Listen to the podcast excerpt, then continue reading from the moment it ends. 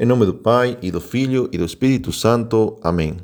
Salve Maria! Sou o Padre Antônio Gonzalez do Instituto do Verbo Encarnado e hoje, terça-feira, 14 de setembro de 2021, festa da exaltação da Santa Cruz, vamos meditar o Evangelho de São João, capítulo 3, versículos 13 ao 17. Neste Evangelho, Nosso Senhor diz que, do mesmo modo como Moisés levantou a serpente no deserto, assim é necessário que o Filho do Homem seja levantado, para que todos os que nele crerem tenham a vida eterna. Obviamente, Nosso Senhor está fazendo referência ao sacrifício da cruz. Por isso, vamos falar um pouquinho sobre este sacrifício. Primeiro, vamos ver a origem, como se originou esta, o sacrifício da cruz, o suplício da cruz. Provavelmente se originou na Síria, mas foi muito utilizado pelos persas durante o século VI a.C. Há um caso descrito por Heródoto, o grande historiador grego, no qual o rei Dario I mandou crucificar a 3 mil babilônios. O grande Alexandre, Alexandre Magno imitou este sistema e o introduziu nos países do Mediterrâneo no século IV a.C. Tem um registro que diz que o utilizou depois de conquistar a Tiro, na Fenícia, onde crucificou a duas mil pessoas. Flávio Josefo, o grande historiador hebreu, descreve como o rei da Judeia, Alexandre Janeu, mandou crucificar a 800 pessoas como vingança por ter se rebelado contra ele. Os fenícios de Cartago o introduziram em Roma no século III a.C., durante as guerras, as guerras púnicas. E os romanos eh, também eh, adoptaram este, este método eh, e fizeram crucifixões massivas mm, em, nos séculos III e II a.C., como por exemplo quando foi a rebelião liderada por Espartaco. Crucificaram a muitas pessoas. Qual é a causa da morte do crucificado?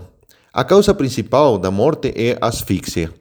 Quando alguém se encontra suspenso com os braços a 60 ou 70 graus da vertical, tem certa dificuldade para respirar e experimenta uma dor e desconforto que cresce rapidamente, podendo sobrevir à morte em questão de minutos ou de horas, dependendo se tivesse uma base para apoiar os pés. Outra causa da morte pode ser o choque hipovolêmico, eh, devido à perca de grandes quantidades de sangue. Eh. Quando perdemos mais de um litro de sangue, já podemos morrer dessa maneira. E bom, se vê que antes da cruz também tinha, eh, muitas vezes tinha a flagelação, e, que é onde se perdia muito sangue, e depois a mesma crucifixão perdia muito sangue. Também poderia ser pela infecção generalizada, causada pelas feridas infectadas, e por último, por uma combinação de desidratação, insolação, cansaço crônico, que poderia levar, levar a uma parada cardíaca. Tudo isto poderia acontecer a um crucificado é, muita sofrência. Por que a cruz era o pior castigo que podia ter? Primeiro, porque era um castigo dos escravos. Hum? Mostrava que ele, ele, Sêneca o chama o supplicium servile, porque eh, era para os rebeldes, os piratas, os inimigos, os criminosos mais odiados especialmente os escravos. O cidadão romano não podia ser crucificado ele, se cometia um crime muito grave, até podia ser decapitado, mas nunca crucificado. A não ser que ele cometesse alta tra traição, no caso, aí ele perderia seu status de cidadão. É, o crucificado era despojado por completo de suas vestes, ficava nu é, e ficava exposto dessa forma vergonhosa e humilhante.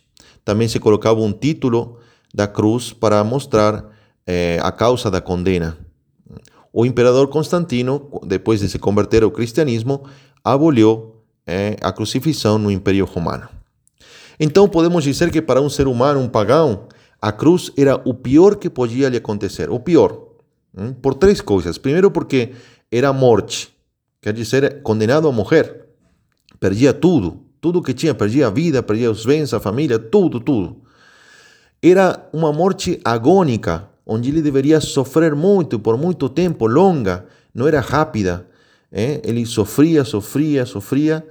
E por último, era a morte mais humilhante, porque ele estava exposto, nu, abandonado e como se fosse um malfeitor, como se fizessem, aqui está, aqui está o pecador, aqui está o criminoso, olha como ele está sofrendo, como ele está morrendo.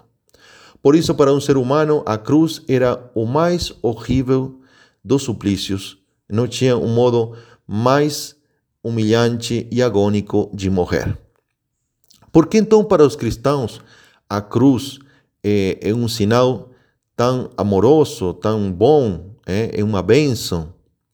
Porque nosso Senhor Jesus Cristo, por nós, por nosso amor e para salvar-nos do pecado, para salvar-nos da condenação, é, morreu na cruz hum, e fez o sacrifício que salva a todos. Por isso, como nosso Senhor dizia que uma árvore se conhece pelos frutos, quando dá frutos bons é uma árvore boa, quando dá frutos ruins é uma árvore ruim, podemos dizer que na cruz, na cruz se manifestam os melhores frutos. Na cruz, por exemplo, se manifesta quão grave é nosso pecado e nos dá essa força para nos arrepender. Na cruz se manifesta quanto nos ama Jesus e quanto pode fazer por nosso amor. E na cruz é, se obtém os maiores benefícios que possamos ter, especialmente os benefícios para nossa salvação. Por isso, nós devemos aprender a tirar frutos desta árvore.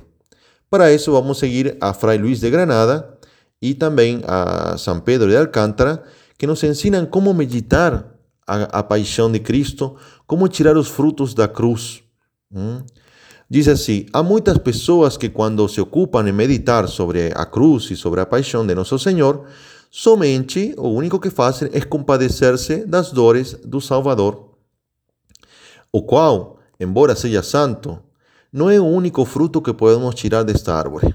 Então vamos ver os seis frutos que podemos tirar ao meditar a paixão e a crucifixão de Nosso Senhor.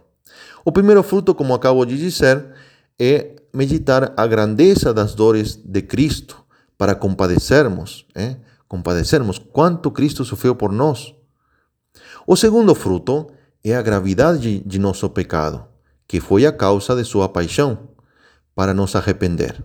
É? Então a gente pode meditar um dia, meditar as dores e nos compadecer das dores, outro dia meditar o quão grande é o pecado é, que fez que Cristo tenha que sofrer tanto e para me arrepender, porque foi por causa de meu pecado que ele sofreu.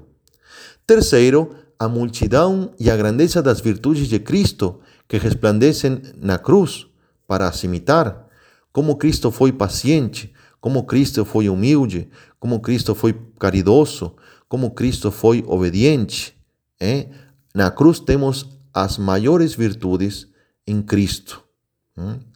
Quarto, a conveniência do mistério para se maravilhar dele. Como Deus é, é, organizou esse mistério tão perfeito, com tantas coisas que podemos tirar. É, tá, o plano divino de nossa redenção é um plano muito profundo, muito bonito, que a gente poderia meditar e se maravilhar é, de como nosso Senhor organizou é, todo, todo esse, toda a nossa redenção. Quinto, a excelência da divina bondade e amor que se descobre na paixão. Quanto nos amou Deus. Olha para Cristo na cruz. Quanto nos amou Deus. É? Quão grande é a sua bondade. E por último, sexto, a grandeza do benefício. É? Quantos benefícios me vieram desse, sacrifício? É? O batismo, os sacramentos, a igreja, a salvação, as virtudes quanto benefício veio do sacrifício da cruz. Por isso, temos esses seis modos, ou essas seis vias que podemos meditar da crucifixão, da, da paixão. Primeiro, então, a via de compaixão. Segundo, a via de contrição. Terceiro, a via de imitação. Quarto, a via de admi admiração. Quinto, a via do amor. E sexto, a via da gratidão porque para todas essas seis coisas acharemos motivos em qualquer passo da paixão. E assim em todas elas devemos pôr os olhos, seja em umas, seja em outras, conforme o Espírito Santo nos abrir o caminho. Por isso vamos pedir a Nossa Senhora que possamos aprender a tirar frutos desta árvore tão frutosa, desta árvore da cruz.